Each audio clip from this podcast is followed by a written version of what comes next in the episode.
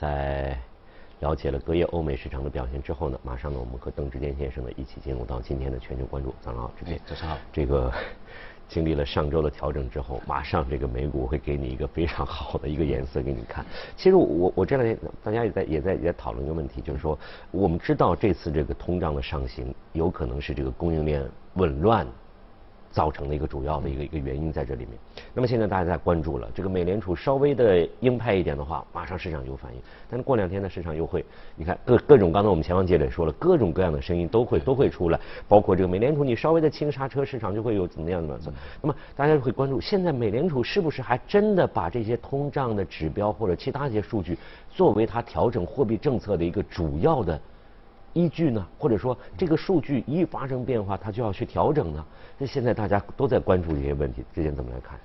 如果说通胀哈，确实现在是比较高的。对。那我以前也有讲过啊，其实通胀肯定会来，啊，迟早的问题。嗯。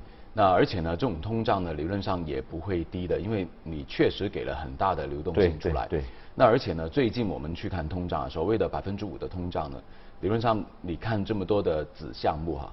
呃，很重要的一部分就是这个能源价格的提升，啊，以及包括这个半导体，嗯，啊，能源方面的价格确实把这个呃原油产品啊这些所有的这些商品价格全部提升了上去，嗯，啊，包括你汽车用的，啊，发电用的等等各种燃料啊价格全部提升了上去。那另外的话呢，就半导体了，啊，当然呃现在没有全面复工复产了，而且包括这个运输啊也是还是有一点的障碍，没有以前这么高的一个效率。那确实呢，呃，供应这一方面呢，可能会有比比较起以前来说呢，可能是慢了一点。嗯。当然，如果说现在需求啊，确实也非常的大，所以呃，理论上是供不应求哈。而且呢，在汽车方面，这个短缺尤其明显，所以呢，就导致到一手车供应不足，二手车的价格就飞升上去。对对。好，这就增长了很大很大。所以整个通胀其实是不均衡的。嗯。那这种不均衡呢，理论上呃，美联储早就已经看得到。所以呢，他们确实也不太担心，因为我们要知道，现在是结构性的通胀。嗯，在需求完全没有呃释放出来的时候，部分的商品价格增长上去，这就是一个很明显的结构性通胀。在这种情况下呢，美联储还自己在说，我们看的是一个平均通胀，啊，是什么意思呢？就是拉几年前的一个平均啊，一直这样算起来，好，那以前很低，大概是疫情以来啊百分之一，甚至还不到。那拉到现在，你就算给一个百分之五。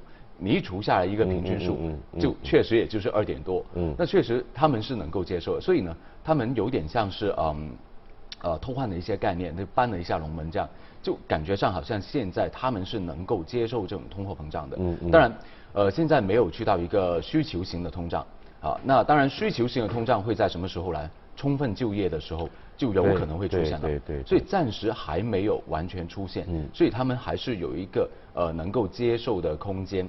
那当然，他们是不是什么东西都没有做呢？也不是，他们也做了一些的防御啊。就如果未来通胀真的还是持续的，那如果真的要进行一些呃，比如说嗯啊加息啊或者缩表来去对抗这个通胀的话，那以后再做呢，还是现在开始准备呢？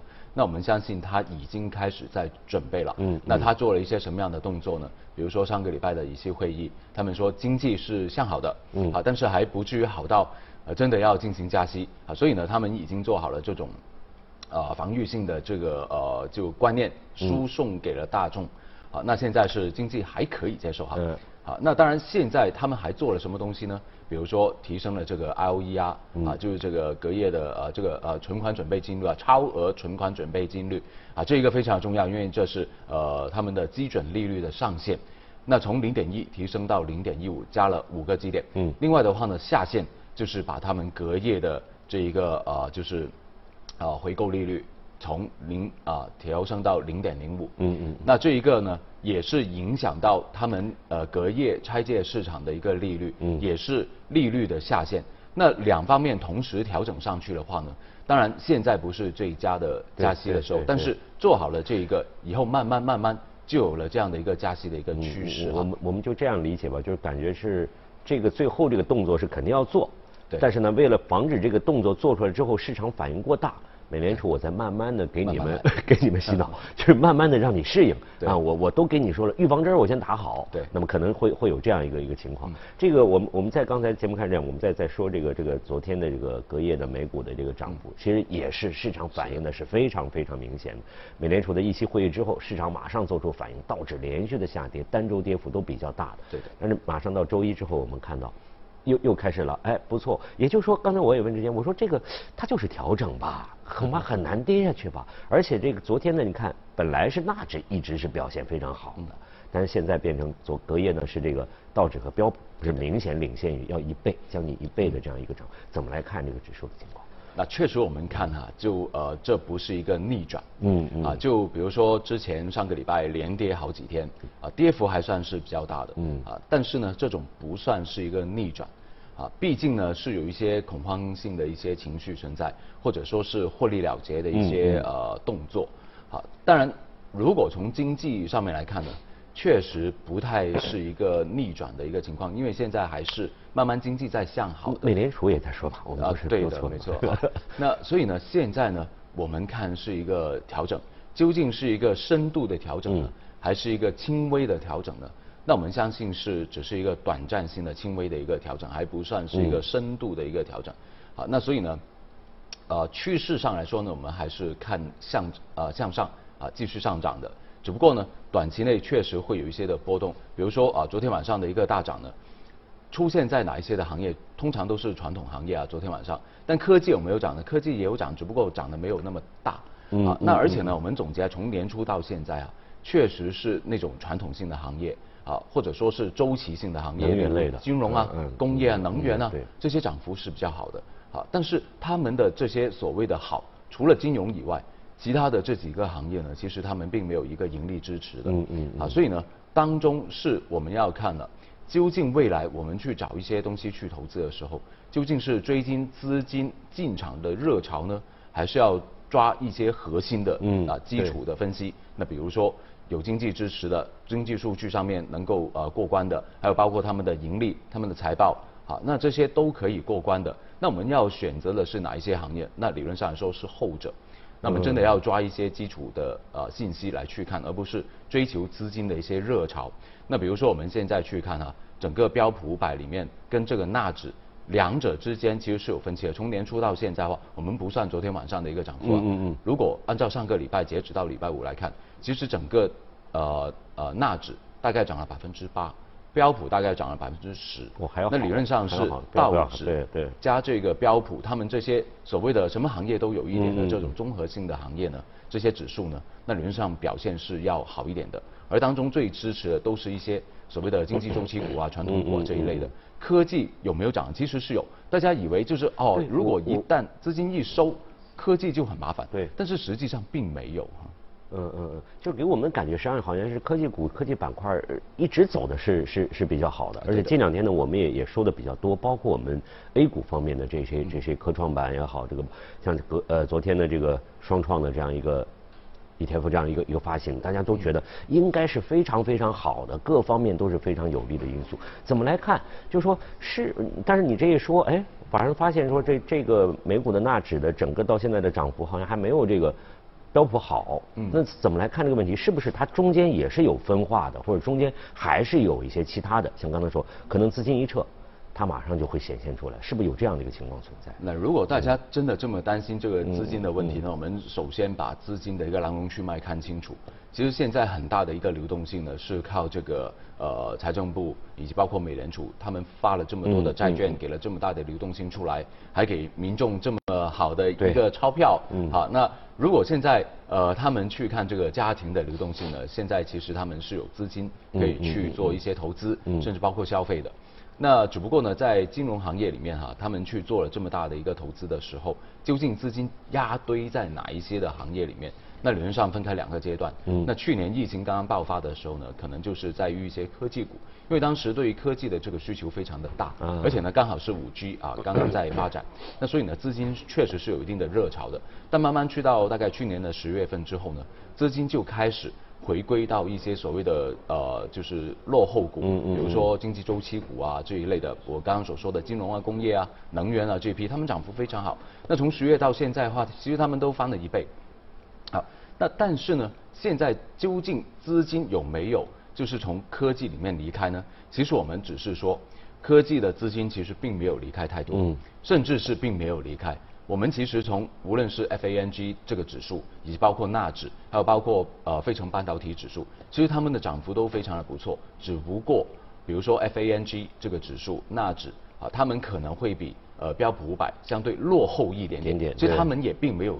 跌，嗯嗯啊，那所以呢，资金其实并没有在科技这些行业里面呢大幅度的流出，反而我们现在最近哈，比如说五月份之后，其实科技板块其实它的涨幅还是比这些周期股要更漂亮一点的，嗯嗯啊，所以呢，资金呢其实是一个轮动的一个状态。那如果未来真的要收水的话，那哪一些的企业盈利有支持的，哪一些企业的流动性是比较好一点的，啊，那现金流比较不错的，那这些大浪淘沙之后。那就要看了啊，究竟是资金会扎堆在哪一些行业呢？那我相信还是会有盈利所支持的，有长期需求的这些，可能是会比较稳定一点。嗯，那也就是说，实际上我们看科技股的话，其实看科技股也好看这样有有这个呃周期的也好，其实我们可能都要去找中间的一些核心，找中间的一些龙头，包括这个科技股在里面。就是说，你刚才也提到了，所谓的资金并没有流出，那么可能在这个整个的科技领域当中。它还是有一些区分的，比如说我的资金是留在科技领域当中的这个龙头核心，而作为有一些像近期表现不是很好的新经济类的，可能我就会短期的我就撤出了，会会有这样一个情况出现吗？在这里？呃，有可能真的会有，比如说呃 FANG 里面呢，其实究竟 FANG 里面的这些股票大概十个，那究竟里面是有多少是科技股呢？啊，其实如果从真正的行业分类啊，其实啊这个 MSCI。啊，其实，在一八年的时候就重新归分过一些行业的分类。从新的行业分类里面呢，其实很多所谓的以前的科技股，啊，也就是一些新经济股，啊，其实他们已经不在科技里面了，剔出来了，剔出来了，去到比如说消费，啊，啊，去到通信，好，那其实已经不在科技指数里面。那真正 FANG 里面在科技里面的就只剩下两个，好，那如果真的是说啊，所谓的科技好。那资金扎堆在科技里面的话呢，其实我更加相信，应该这些资金是停留在科技的上游。当然，最近这一个礼拜里面呢，FANG 啊这些的股票，或者说是从呃过去的一个所谓呃经济周期股表现不错的时候，他们有没有大跌？他们也没有啊。比如说我们看到呃部分的一些呃消费股在里面的一些消费股或者通信股啊，他们其实还有机会最近哈。会出现一个破顶的一个情况，所以他们也并不差。但如果真的是资金会未来对一些产业的一个呃追捧，或者说是我们中国人所说的赛道，嗯嗯嗯嗯，钱会放在哪一些赛道里面呢？应该就是科技的核心。那比如说五 G 啊、云计算啊、啊半导体啊，甚至是半导体芯片这一类啊，甚至是我们自己中国其实对芯片、半导体这这些其实非常非常的重视。嗯，应该说是。呃，把最重要的资源已经放在了这个芯片的发展上面去。好，那如果从哈环球市场上面来说呢，现在我们看到的一个情况是，大部分的呃就是发达国家已经开始加重这个资金在他们的研发开支上面。嗯嗯啊，甚至有一些个别的企业，他们的研发开支占了他们的整个营收非常大的一个比例。如果从宏观上面大大家算一个平均来看呢，全球的半导体股票哈，那他们这些企业呢？在他们的研发开支上面，也就是我们所说的资本开支里面呢，占这个销售额就营业额大概是多少呢？现在二零二零年的话呢，我们拉一个去年的一个平均值，大概是百分之十一点三，嗯，是在过去十六年里面的一个新高，啊，是非常大的。嗯，那如果我们再去看在前一年二零一九年的话呢？大概这个比例也就是大概百分之六到七左右，也就是说其实翻了一倍。对，好，那大家都在扎堆的去做这些芯片的一个开发。那我们现在去想了，以前我们所说的十几纳米的芯片，然后现在可能是百分之七已经开始成规模了，现在已经开始在说研发啊三纳米，甚至已经去到二纳米了，甚至有可能会再细一点。好，那所以呢，整个研发开支会占比越来越大。嗯，那而且我们再去看这个研发开支的这个占比哈，其实不是因为他们的营收在减少而推高这个比率。而是营收同步也在增长，嗯，而研发的开支放下去的钱可能会更大，嗯，那现在期望的就是研发开支出去了之后，会不会有一个盈利能够收回来？那我们再去看另外的一个，比如说在他们的呃整体的这个营收上面呢，确实也在不停的增长，百分之十几二十的一个。那照这样一个一个趋势的话，那我们作为我们投资者来讲，你就很容易去判断出来。对的，一个长期的我们我们这个既然你把它作为一个中长期的这样一个投资的话，那么完完全全可以选一个比较合适的一个点，对吧？参与当中。